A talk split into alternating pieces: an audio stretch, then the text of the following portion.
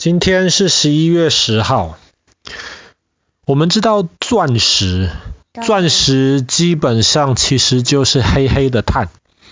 可是当它在非常高的温度，然后非常大的压力之下，碳有可能就会变成钻石，而且钻石大多数你看到的都是透明的，没有颜色的。对啊。然后一颗钻石如果里面有一些杂质，没有那么透明的话，它就比较便宜一点。如果那种完全透明、很干净的钻石的话，那非常非常贵。可是刚刚说，如果有时候钻石在产生的过程当中混进了一点其他的矿物的话，它就会有一点杂质，就会有一些其他的颜色。但是在非常少见的情况之下，比方说钻石在形成的时候，它可能很均匀的混入了其他的元素，这个时候钻石就不是透明的，钻石就可能有颜色。那大多数我们知道，在地球上面的矿物可能都是比较那种黄色、土色这样子，所以大多数有颜色的钻石其实都是黄色、土色。但当然，因为有颜色的钻石是非常非常少见的。那爸爸指的不是杂质的那种哈，是那种均匀漂亮的颜色。钻石很少见，有颜色的钻石更少见，所以即便是黄色、土色的还是很贵。但是蓝色啦，没错，今天我们要讲的就是一颗蓝色钻石的故事。它可能是人类社会当中目前知道不是最大，但是很可能是最有名的一颗钻石。是不是给很多 unlock？呃，你好像知道我要讲什么了。是不是在南美比亚的 mine？哦，不是，不是，不是那个。OK，好，那爸爸就要开始讲今天这颗蓝色钻石的故事。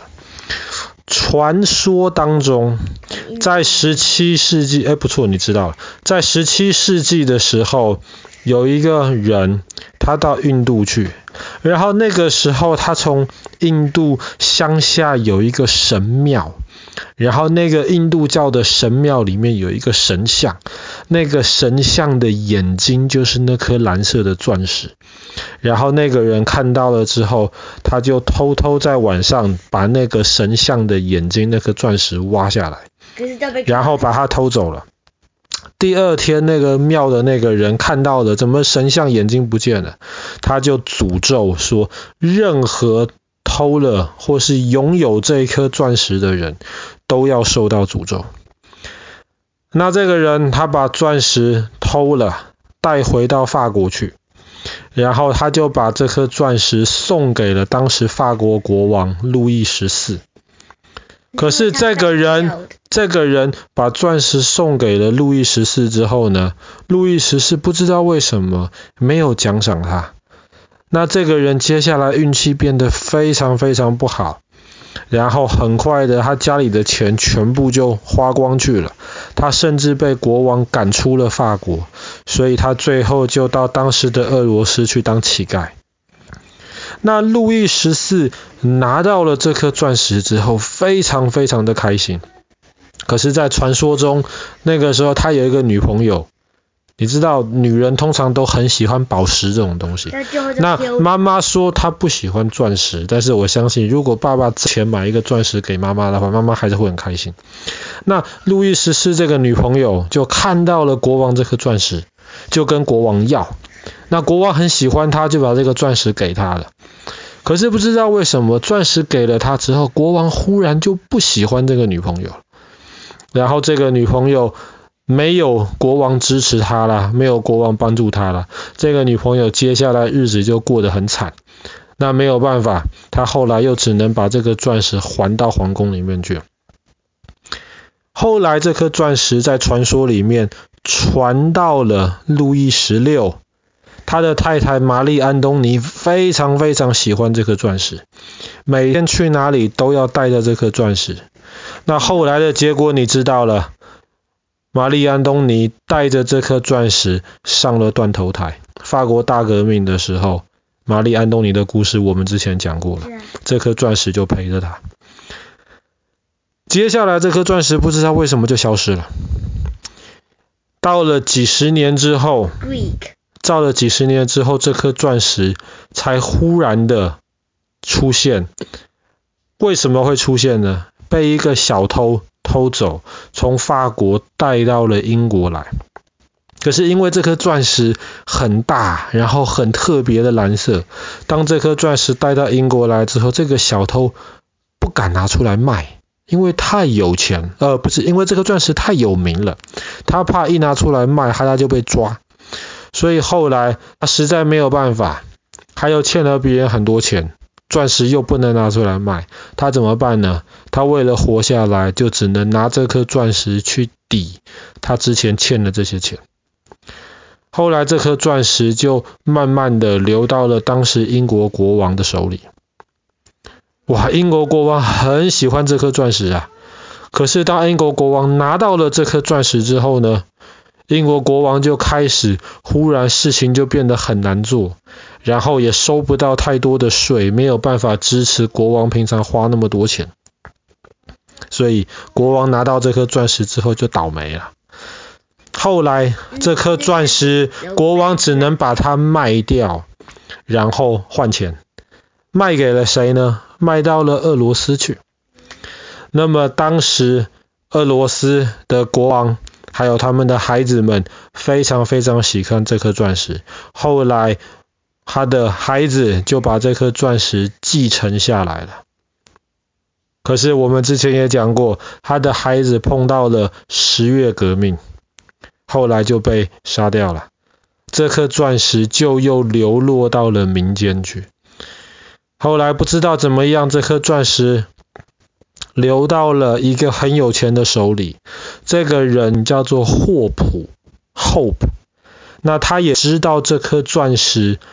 好像背后有一些诅咒，后来他就把这颗钻石改名叫做 Hope Diamond，就是 Hope 就是英文是希望的那个意思。后来这颗钻石的名字就叫做希望钻石。可是当他买到了希望钻石之后呢，他的生意就忽然变得非常非常糟糕，家里又没有钱了，这些钱都花光了，都不见了，那怎么办呢？后来他又只能把希望钻石卖给英国的一个贵族。英国的那个贵族拿到了这颗希望钻石之后，同样的事情，这个贵族本来就很爱花钱，然后家里有钱嘛，反正是贵族嘛，就一直花一直花。可是拿到这颗钻石之后，这个钱除了被花掉之外，不知道为什么可能被他手下的那些仆人拿走了。那个贵族又没有钱了。然后当那个贵族死掉了之后呢，他下面的一些人，就是大家都要来抢这一颗钻石。后来总算他有一个继承者拿到了这颗钻石，可是这个钻石拿到之后，之前那个贵族他死前留下了遗嘱，说这颗钻石是不可以卖的，所以即便他拿到这颗钻石，他也不能卖。后来这个人也变得很穷，他就跟英国的法院要求：我如果再不把这颗钻石卖掉的话，我真的会穷到饿死啊！那饿死的话，拿一颗钻石有什么用呢？后来法院就说：好吧，算了，容许你把这颗希望钻石卖掉。后来希望钻石卖到了美国去。当时美国华盛顿有一个最大的报纸的老板，他就决定把这颗钻石买下来。他很有钱。可是买了这颗钻石之后呢，他们的报纸忽然销量变得很差，没有人要买他们的报纸，所以后来这颗钻石又没有办法，又为这个老板，报社的老板带来了厄运。后来怎么样呢？他就把这个钻石卖给了一个珠宝商。那个珠宝商知道这颗钻石很漂亮，他也知道这颗钻石可能会带来一些诅咒。他怎么办？他就把这颗钻石稍微加工了一下，让它看起来变起来好像是另一个很漂亮的钻石，然后把这个钻石卖给了另一个有钱的人。可是这颗钻石很特别，为什么？这颗钻石是透明的蓝色钻石，这个已经很很早就发现，这颗钻石更特别的一个地方是，当你用紫外线的光，比方说我们之前讲过 X 光，就是偏紫外线的光，当你用这种光去照它的时候，照一下，然后把这个 X 光，把这个紫外线光关起来，这颗钻石会发出红色的荧光。它本但是紫外线照过之后会发出红色的荧光。你可以用人工的方法做出蓝色的钻石。后来有人这么试过，可是那个红色的荧光你怎么做都做不出来。所以后来的那个人一看，他买了之后找人家来看一下，那这是那颗可以发出红色荧光的那颗希望钻石。那怎么办？没有办法，怕。他在一九五八年的时候，就把这颗希望钻石用放在一个一般的信封里面，然后就把这个钻石寄到了美国国家的自然历史博物馆。当然啦，寄到了自然历史博物馆之后，这颗钻石接下来就变成镇馆之宝。今天你如果到华盛顿美国国家历史博物馆，你还是可以看到这颗希望钻石。这个是关于这个希望钻石的传说。当然，刚刚爸爸讲的这些传说，大多数都是假的。这个希望钻石一开始是那个法国人从印度买回来的，根本不是从什么呃神像的眼睛上面偷下来的。而且这颗钻石最早是三角形，那也没有哪个神像会有一个三角形的眼睛。后来这颗钻石是跟其他很多钻石一起买回去，他给法国国王路易十四，然后路易十四选中了这颗钻石之外，也选中了好几颗其他钻石一起向他买过来。后来这颗钻石因为会发出非常漂亮的蓝色，所以路易十四就把它镶嵌在王冠上面，就把这颗钻石叫做法兰西之蓝。法兰西就是 France 嘛，就是法兰法国的蓝色。然后，他路易十四的儿子路易十五也很喜欢这颗钻石，可是他把这颗钻石镶在了他的披风上面。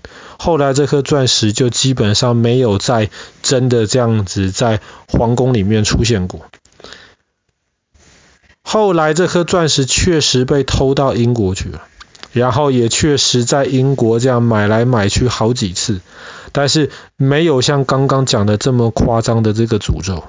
那最后这个钻石确实是到了美国，可是其实当时到了美国之后，美国的国家历史博物馆是一直劝说这颗钻石的主人，告诉他说，我们现在要建立美国的一个钻石的宝库，也不是钻石，就是这种珍贵的宝石的一个宝库，希望你可以把这颗钻石能够捐出来放在这边，让大家的人都能看得到。所以后来那个人确实是用一般的信封把这个钻石寄给美国国家历史博物馆，但是保险费花了很多钱呐，不是这种像传说中随便一个信封丢在那邮筒里面就这样寄过去。所以确实这颗钻石现在大家都看得到，这个非常特别的这个蓝色，但是其实背后没有那么多像传说中这种诅咒的事情，所以不用害怕，不用担心。好啦，我们今天的故事讲到这边，可能是人类历史上面最有名的一颗宝石——希望钻石。那个，它在一九五八年，对，刚刚忘了讲时间了，在一九五八年的今天，十一月十号，被寄到了美国国家历史博物馆。